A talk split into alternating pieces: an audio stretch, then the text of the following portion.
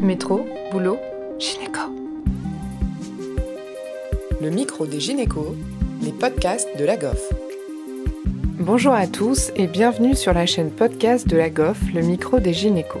Aujourd'hui, nous allons parler des méthodes naturelles de contraception avec le co-directeur d'enseignement du diplôme interuniversitaire de contraception, le docteur Serfati, qui enseigne la contraception depuis une dizaine d'années aux gynécologues de tout horizon. Il est également auteur du livre La contraception, édité par SK, dont la réédition voit le jour cette année. Retraité de l'hôpital Saint-Louis, où il a créé le premier service alliant contraception et orthogénie, Océane le reçoit en direct de son cabinet, où il continue ses consultations dans le privé. Bonjour Monsieur Serfati.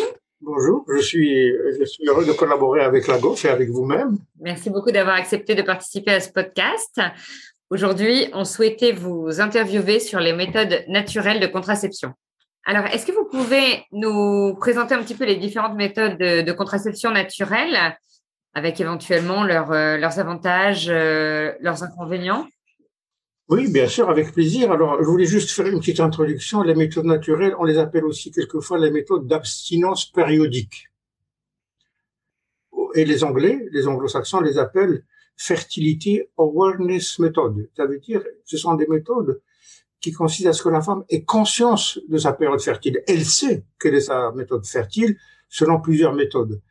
Parce que si elle n'a pas cette conscience-là, elle ne peut pas appliquer les méthodes de contraception naturelle. Alors, après cette remarque générale, je dois vous dire que mes références euh, pour répondre à votre question seront plutôt des références de l'OMS, l'Organisation mondiale de la santé, parce que ils actualisent ces méthodes-là. Donc, je vais vous dire des choses en, ayant comme référence le, fameux livre de planning familial qui date de 2018 de l'OMS.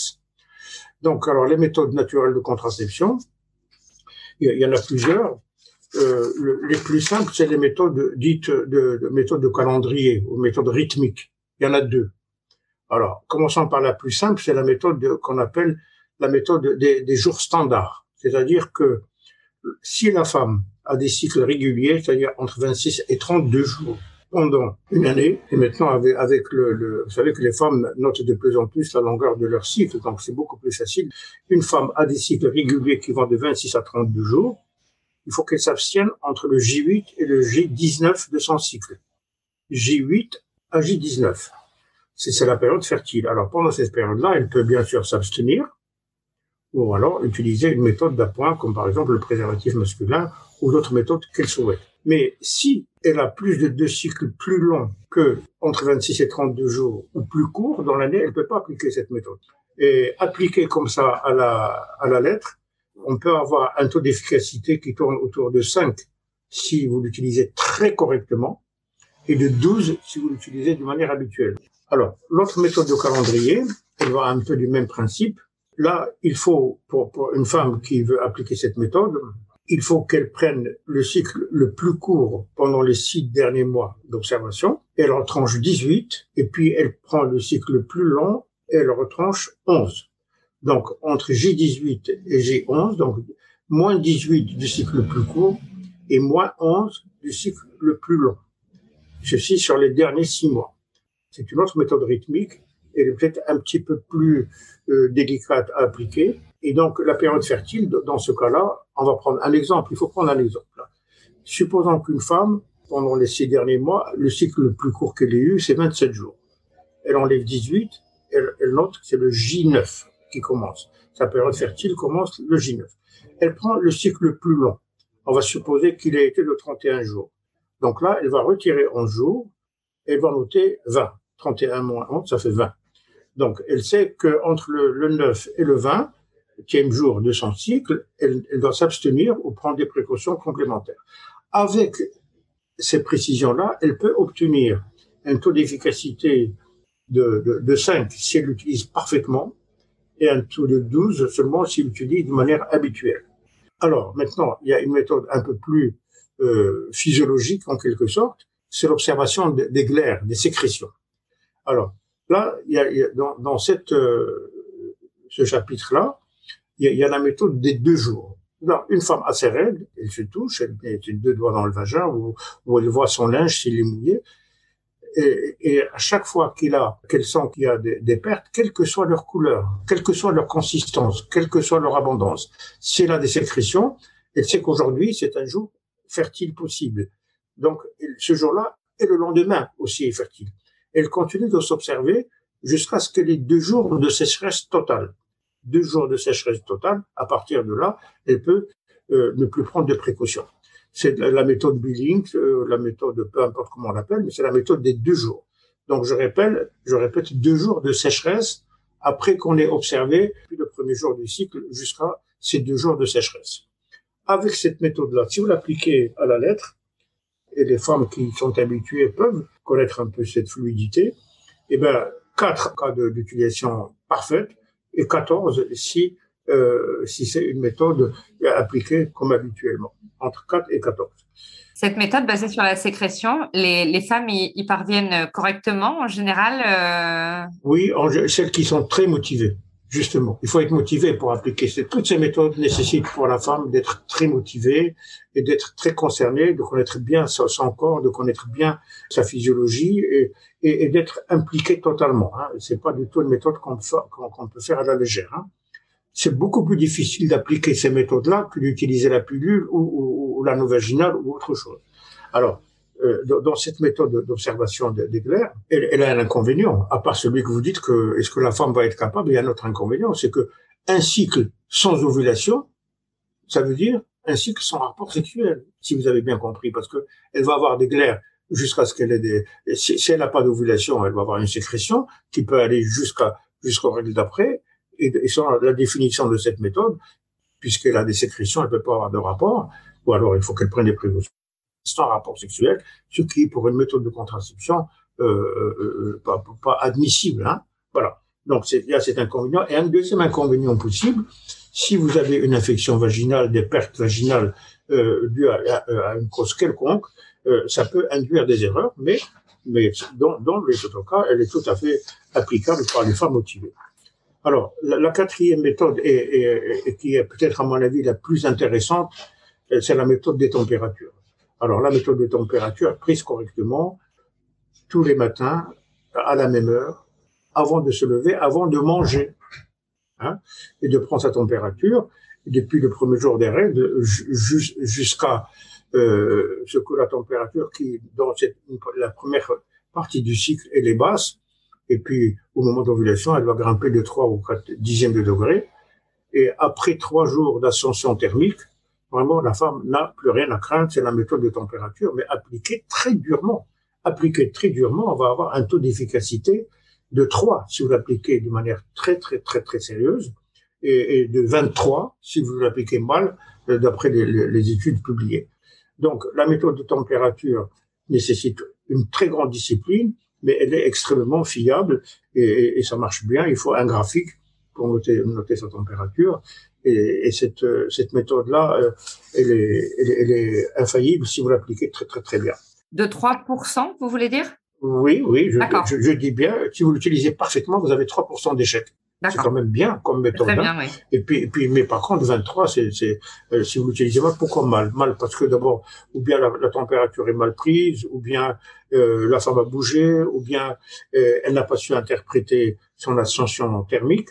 Mais avec une aide, avec une information appropriée, je crois que les femmes s'en sortent. Et puis la dernière méthode, et après il y en aura plus sur le, le plan des méthodes naturelles, c'est une association de, de, de ces deux méthodes-là, c'est-à-dire on prend la méthode des températures plus la méthode des sécrétions vaginales, les deux ensemble. Et à ce moment-là, vous, avez, euh, si, vous, si vous êtes capable de vous abstenir de J1 à J4 après le pic de sécrétion ou de J1 à J3 après l'ascension thermique, eh ben, vous avez un taux d'efficacité qui est inférieur à 1, un taux d'échec inférieur à 1% de grossesse si vous faites ce qu'on appelle la, la, la méthode symptothermique, qui est l'association de la température plus l'observation des glaires cervicales, les deux ensemble.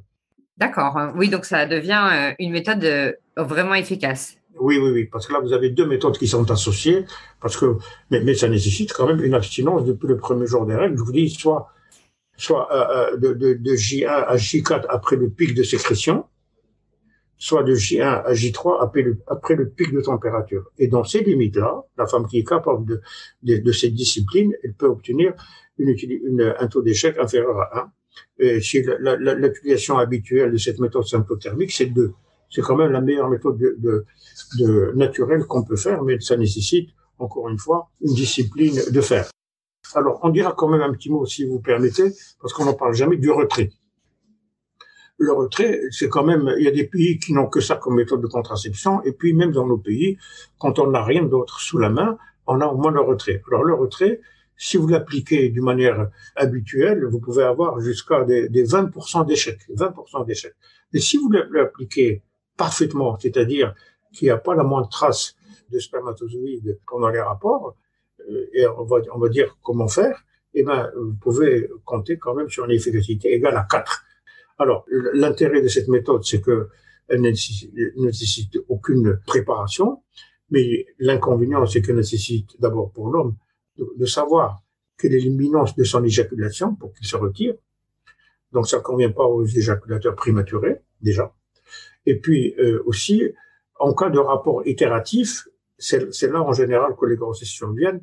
Donc, en cas de, de rapport itératif, il faut que l'homme aille uriner et qu'il se nettoie bien sa verge pour retirer toute trace de sperme. Donc, mais sur ces limites-là, le, le, le, retrait peut être une méthode de dépannage, mais alors dans ce cas-là, comme on est toujours faillible, et on peut toujours, il faut avoir le secours de la contraception d'urgence sous la main. Il faut avoir une méthode de contraception d'urgence en cas où on a l'impression qu'on a mal euh, calculé son éjaculation, que, que peut-être il y a eu un petit peu de sperme qui a et qui n'a pas été contrôlé. En tous les cas, il faut avoir la contraception d'urgence pour réparer un mauvais retrait, et ceci, ça doit être absolument systématique. Le retrait s'appelle aussi coitus interruptus euh, dans la littérature. Mais du coup, quand, quand on dit que même si l'homme se, se, retire, il y aura toujours euh, un petit peu de, de sperme dans, le, dans les canaux avant l'éjaculation, finalement, on parle d'un taux d'échec de toute façon de 4%. C'est ça? Euh, Au 4%, si, ben, parce que comme je dis, il faut qu'ils prennent euh, euh, s'il y a un peu de sperme avant, ben justement, s'il urine, s'il si, urine systématiquement avant, avant, un autre rapport, et s'il nettoie bien euh, sa verge avant, avec un truc sec, euh, oui, il peut obtenir 4% de, d'efficacité s'il l'applique à, la, à la lettre. Ceci pour la première année. La première année, parce que après, l'homme prend l'habitude, et la femme aussi parce qu'elle elle peut l'aider aussi, hein, pour le moment de, de se retirer. Donc, euh, les chiffres que je vous dis, c'est pendant la première année d'utilisation du retrait. Probablement, après la première année, on peut avoir des, des chiffres meilleurs euh, que ceux que je vous dis. Mais le retrait a aussi amené beaucoup, beaucoup de monde dans le, euh, au, au, point de vue planning familial. C'est pas une méthode qu'on recommande, mais je vous dis, quand on n'a rien, on a au moins cette méthode-là. Bien sûr. Et concernant les méthodes naturelles, est-ce que pour vous, elles gardent quand même des indications? Est-ce qu'il y a certains profils de patientes à qui vous en parlez plus particulièrement? En général, euh, on n'en parle pas, mais on écoute si on nous fait la demande. Il faut être capable de répondre. Il faut pas balayer ça comme ça en disant oh, bah c'est des méthodes, c'est fini, tout ça, c'est passé. Non, il faut il faut aider. Euh, si on prend le temps d'écouter, on peut, je vous avais dit quand même, vous avez entendu quelques chiffres qui, qui sont intéressants sur le plan de, de, l'efficacité, mais en, général, sauf peut-être des gynécologues euh, motivés par le caractère naturel de, la contraception et, et surtout anti-contraception moderne, euh, par exemple qui ont une hormono, hormonophobie euh, personnelle ou ce genre de choses, le médecin il ne prend pas l'initiative de parler de la contraception naturelle en 2022 à ses patients. Il faut qu'il soit capable de répondre s'il y a une demande. Docteur, voici ce que je fais. Est-ce que je fais bien? Est-ce que je fais mal? Là, il faut qu'il réponde. Il faut qu'il donne des choses précises. Exactement tout ce que je vous ai dit dans tous les détails que je vous ai dit pour qu'elle puisse tirer le mieux possible d'une méthode qui est ce qu'elle est, mais qui existe pour qu'elle, qu'elle, qu'on ait les mêmes, les meilleurs résultats possibles. Donc, écoute et information. Et même chez les patientes, par exemple, euh, en périménopause, avec une fertilité déjà diminuée? Alors, bien entendu, à ce moment-là, euh, les méthodes naturelles de contraception sont pour moi en l'inconvénient d'être de, presque inutilisables dans la période, dans la longue période de périménopause. Comme vous savez, les, les cycles sont irréguliers, Même la température, elle peut être euh, irrégulière. En tous les cas, les cycles sont tellement irréguliers que les méthodes rythmiques, l'observation de la glaire sont quasiment inutilisables. La température peut, peut l'être, mais je vous ai dit l'inconvénient de la période périménopausique pour la contraception naturelle, c'est elle peut parcourir un cycle entier. Elle est très sérieuse. Je parle d'une femme très sérieuse qui applique parfaitement la règle, euh, soit, la, la, la, méthode des sécrétions, soit la méthode de température. Elle peut passer un cycle entier sans avoir la possibilité d'avoir un rapport, puisqu'il n'y a pas eu de, grande, de montée thermique, il n'y a pas eu des périodes sèches après l'ovulation. Donc, en période de périménopause, je ne dirais même pas un mot de cette contraception naturelle. D'accord, parfait. Est-ce qu'il y a des choses que vous souhaitiez ajouter euh, sur ce thème? La, conclusion, c'est que il y a un retour indiscutable actuellement vers tout ce qui est naturel et, contre tout ce qui est artificiel. C'est indiscutable et qu'il ne faut pas balayer, ça d'un revers de main. Il faut écouter plus. Et c'est pour ça que moi je vous, je vous remercie je remercie la GOF d'avoir pris l'initiative d'avoir un petit chapitre sur la contraception naturelle parce que si on aide les femmes, elles en tireront un meilleur avantage que si on les aide pas. Voilà, c'est tout ce que je voulais dire.